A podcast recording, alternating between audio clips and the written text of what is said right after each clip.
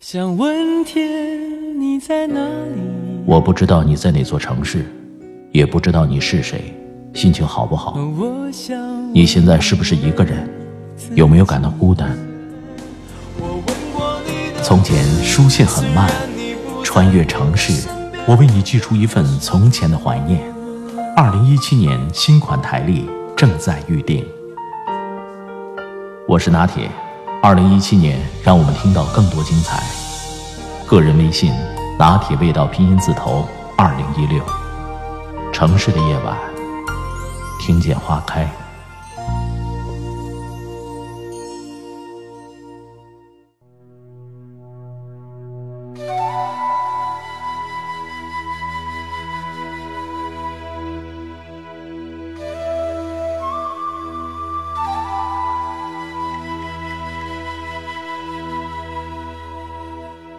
我的小院儿位于终南山脚下的一片桃园。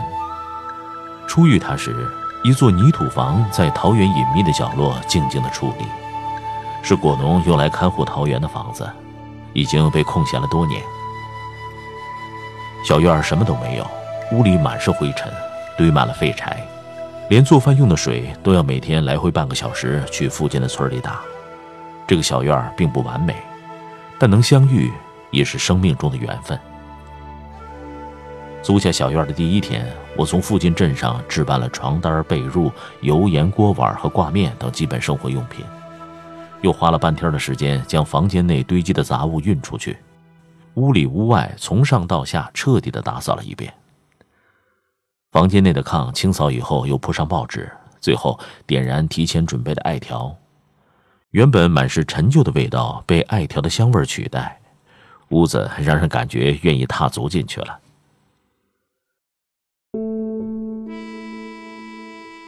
入住小院的第一个晚上，房东阿姨牵了他们家的两条狗过来壮胆。灶台年久失修，已经不能用了，我们就用石头搭起临时的灶台，凑合着煮了挂面。吃完以后，小坐一会儿，趁着天黑，便早早的入睡了。因为长期失修，睡在炕上，房顶上的小土块直往脸上落，偶尔会有轻微的风从细小的墙缝里吹进来。第二天醒来的时候，暖黄色的阳光已经透过门缝照进了房间。院子里长满杂草，我拿镰刀将它们一一割去。半天下来，屋里屋外看起来清爽了很多。建设小院还有很多事情要做，没有邻居，没有同伴，很多重活没人帮忙。这些看似琐碎的小事虽然平凡，但我愿意为之付出耐心和时间。二零一三年的秋季，好友丽莎与我一同去终南山游玩，这是我第一次看到这座山的名字。在此之前，我对它一无所知。那个时候，我并不知道这是一次将即将改变我一生的机遇。当车子开出热闹的市区和城郊，驶进山路，清脆的终南山脉出现在视线里，丰盛的植被让它散发着一种质朴的幽静。车子再往里开。一座座泥土房屋点缀在山脚或山坳，让这里的幽静又多了一层古朴的意蕴。望着眼前的景致，我整个人仿佛魔怔了一般。这不是我梦中曾经出现过的场景吗？从我少年时代，内心就开始对田园的向往。陶渊明的诗一直是我的最爱。采菊东篱下，悠然见南山。我无数次看着他的诗句，憧憬着自己内心向往的山居生活。虽然曾经也走过很多国内的名山大川，但终南山给我的感觉，除了大山特有的幽静，还有一种莫名的亲切感，好像他就在那里等我一样，等我来和他相遇。二零一六年是我在终南山生活的第四年，这四年里，我见过很多人。他们满怀期待，背着行囊从五湖四海来到终南山，对山居充满向往。但通常过不了一两个月，他们又纷纷带着些许遗憾，甚至抱怨，消失于这山脉间，重新回到城市。这是一个必须承认的事实。很多人只看到了山居生活美好和诗意的一面，但殊不知，美好和诗意的背后更需要极大的耐心、极强的生存能力，甚至是对自我的挑战。先说基本的一日三餐，城市里餐饮业极其发达，一出门就有大量的餐厅可以进去，甚至不用出门，一个外卖电话就有人把食物送到家门口。而山里是没有餐厅，也没有外卖的，每一餐食物都必须你自己亲自动手。看似简单的做饭，用的劈柴都需要很多的步骤。首先，你得从树木丛生的树林里挑选出适合的那一棵，把它锯成段，然后运回住处。等它们晾晒到差不多干了，再劈成合适的粗细和长短。经过这一系列的步骤，它们才可以成为做饭用的柴火。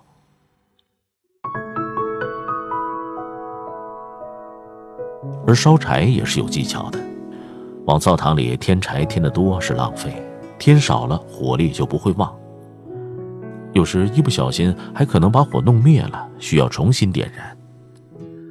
做一顿柴火饭下来，不熟练的人时常被呛得一把鼻涕一把眼泪，而烧的次数多了，后来也就摸索出了烧柴的技巧来。灶堂里的柴一定要是空心儿的，什么意思呢？就是不管里面放了多少柴，一定要在底部留有一定的空隙，而不是塞得严丝合缝。空气流动是火持续燃烧的基本条件。一直有人问：山里洗澡方便吗？不方便。先不说某些季节缺水的时候，连吃水都可能成问题。沐浴设备需要用电，而山里的电压时常不稳。与城市的便利相比，在山里洗澡确实是一件更加耗时耗力的事情，能三五天洗一次已经是不容易了。好在山里的生活节奏放慢，人心悠闲，空气比城市里洁净，所以通常是一天下来，即便不洗澡也没有异味或不舒适。当然，如果在山里能够找到各种条件都具备的住所，那也是你莫大的福分。除了思想上的智慧，还需要生活中很多技巧以及保持勤劳。比如，你必须在冬季来临之前准备好足够冬季用的柴火。冬季天寒地冻，什么活也做不了。如果没有提前把柴准备好，那就等着哭天天不应，哭地地不灵了。如果衣食住行这方面的难关你全部能够克服，那么接下来就是最难过的心关。没有人群和娱乐设备，你必须对眼前的自然万物有足够的热爱，才能穿过孑然一身的孤独现象，感受那妙不可言的清净本相。如果没有足够的定力，那些你以为的清净自在，就会变成难以忍受的清苦落寞；那些你以为的回归自然，简直就是缺衣少食的活受罪。大部分没有通过考验的人，都是败在了这一关。有人说，现在脱离城市去山里生活的人都是在逃避现实。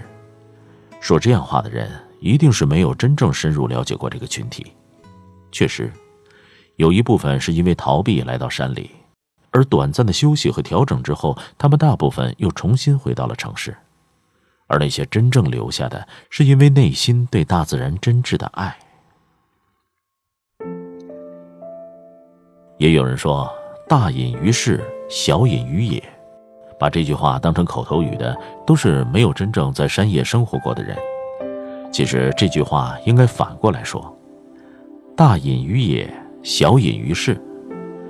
因为在山野中生活，比在便利的都市中需要更多对生活的热爱、耐心、毅力和智慧。有的人迷恋物质世界，并乐在其中。有的人在物质匮乏的山里，却能够过得怡然自得。也不是因为住在山里的人有多么积极乐观，而是他们生命的美好已经不需要通过对物质的追逐来呈现。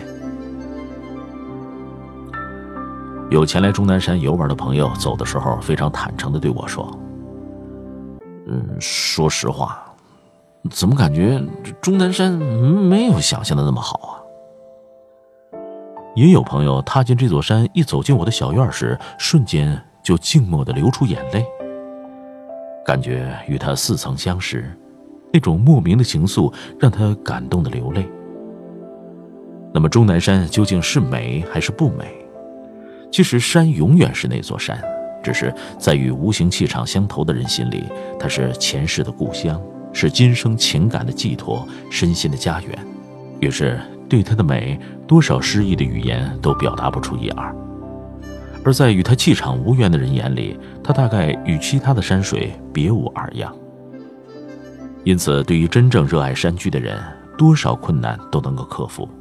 对于浅尝辄止的人来说，它只是愈发无聊的存在。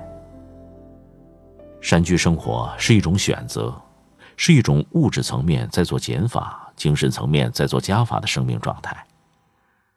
山居生活说难事儿也是难事儿，说易事儿也是易事儿，这一切只在于你自己的取舍之间。